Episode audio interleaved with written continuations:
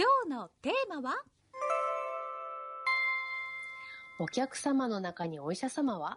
というお話です。うんドラマとかでよくあるお客様の中にお医者様はいらっしゃいませんか？というお話ですよね。そうです、そうです。今日はね、あの、私の経験談を話していこうと思うんですけれども、うんあの、時々ね、電車とか飛行機の中であるあのアナウンス、うんお客様の中にお医者様、看護師さん、医療従事者の方がいらっしゃいましたら、っていうあれですよ。うんうんあの舞台裏ではどういうことが行われているのか、問題点は何なのかっていう話までしていこうと思いますよ。えーお願いします。ねで山本さん、あのアナウンス聞いたことあります？いやーもう映画の中でしか見たことがないんですよね。あれ先生、日常で本当にあんなことあるんですか？なんかね、私ね、あれに遭遇することが時々あるんですよね。で、同僚なんかと比べても多分多い方で、なぜか呼ばれることが多いとあの自覚してます。へえ、それ、どういった状況で呼ばれるんですか？あの、これまでに呼ばれたのは、飛行機の中で数回、うん。電車の中でも数回あとは道端で人が倒れてるっていうのは結構ありますへね。え。で、大事なのは、その場でね、全部解決しない、しようとしないことだと思ってるんですよ。しっかり早く、あの、設備の整ったところでね、見てもらうっていう道筋を作るお手伝いをすることが大事かなって思ってます。へえ、あの、お医者さんがいれば、その場でなんとかなるというわけではないんですね。うんそうですね。医療行為はね、少なくとも近代では病院とセットですね。へえ。では、ま、呼ばれた後、先生はどういったことをしてるんですか？これ、あの、ラジオで話せる範囲で結構なので教えていただけますか？はい。あのね、個人やじゃあ場所を特定できない形でお話ししていきましょうね。はい。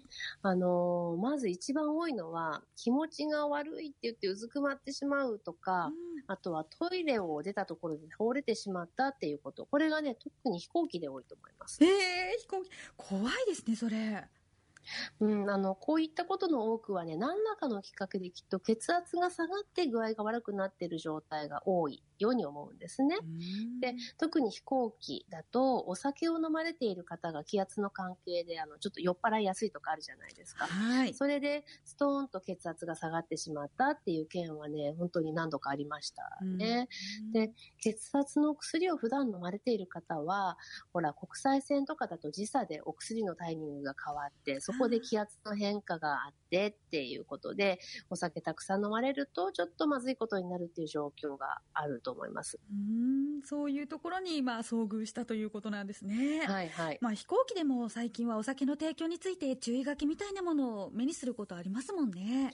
はい。あの、私が何回か遭遇してるくらいですから、うん総数としては結構あるんだと思うんですね、そういうこと。ね最近はね、コロナ禍で皆さん飛行機移動の機会も減ってるとは思うんですけれども、一般的にお酒の好きな方は、量ですね、うんこれに要注意かなって思いますよ。うん、飛行機はね、居心地がいいから、まあ、いつもとは環境が違うんだということをうっかり忘れてしまうかもしれませんよね。えーそうそうそうだと思います。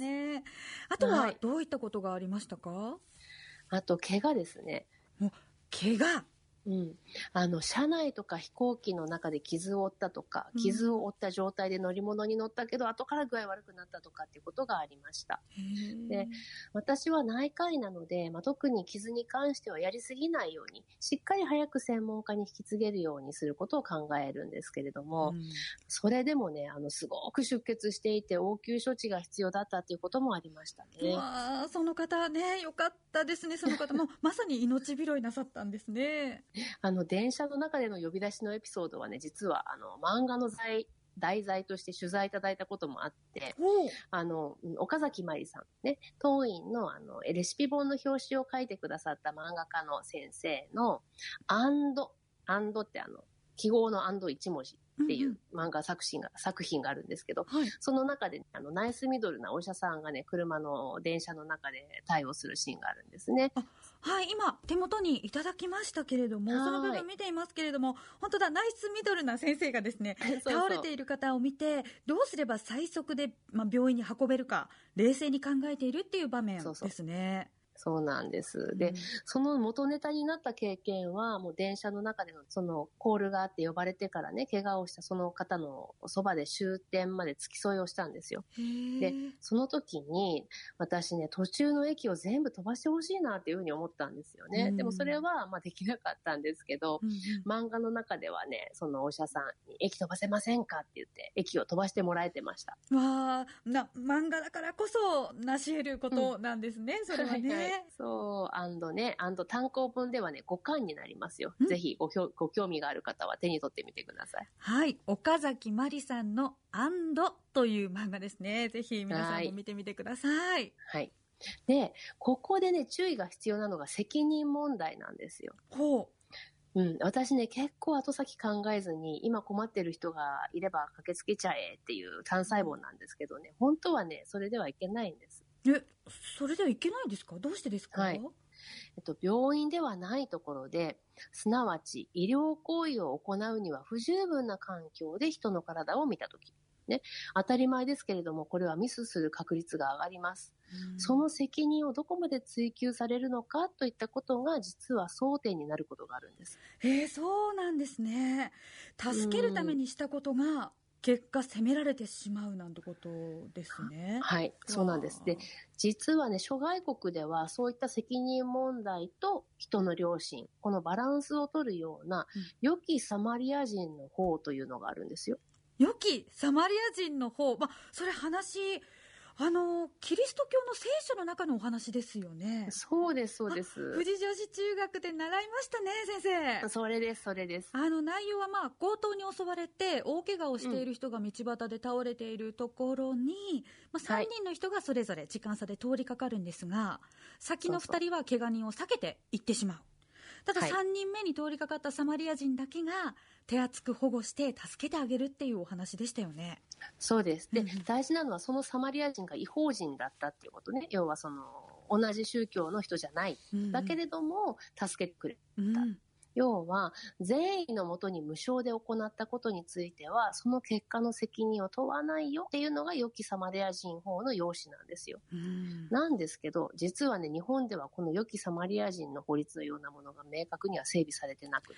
えー、そうなんですか。なんか残念ですね。ね、そうなんですよ。実際に人命を助けられなかったことの責任を追及されてしまったっていう判例もあるみたいで、あの、ただその一方でね、医師には応償義務っていうのもあって、明らかに医療の助けを必要としている人を見て手を貸さないとまた咎められちゃうっていうね。えー、それじゃあ、あんまりですよね。あの、先生、板挟みじゃないですか。そうそう、全門の虎、肛門の狼みたいなね。その、ましてね、今はほら、SNS での拡散とかも気にしなきゃいけないから、今本当にね、あの、前よりもお客様の中に、えー、お医者様に手を挙げるかどうか、昔よりもっと厳しくなってると思います。えー、目の前で病んでる人をね、傷んでる人を助けることが難しいだなんて、先生にしてももどかしいし、辛いですよね。うん、ただね、あの、今、冒頭でお話ししたように、まあ、このお客様の中にお医者様はっていうような状況でなかったとしてもですよ、うん、もしくは、もっと言うと医者ではなくても、限られた環境で人助けをするっていう状況ありますよね、私たち。で、うんうん、こういう時に自分で解決しようとしないっていう心がけは大事だと思うんですよ。うん、と言いますと？あの、例えば道に倒れてる人がいて、声をかけると意識があったと。ね。うん、で、じゃあその方が家まで連れてってほしいって言ったから、ご希望通り家まで届けたとします、送って。はい。で、一見これいいことですよね。はい。そうやっちゃうと思います。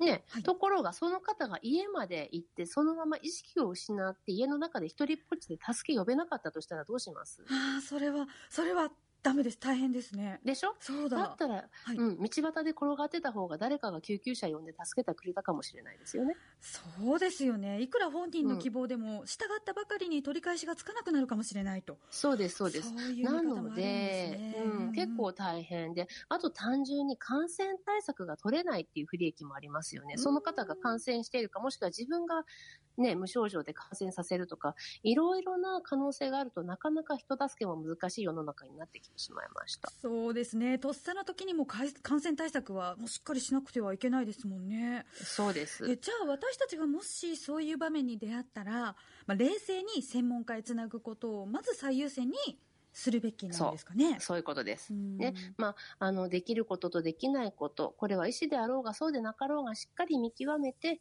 良かれと思ってやりすぎないっていう視点はね、大事かなって思いますよ。今日はお客様の中にお医者様はいらっしゃいませんか？という状況で、東子先生の体験談お話しいただきました。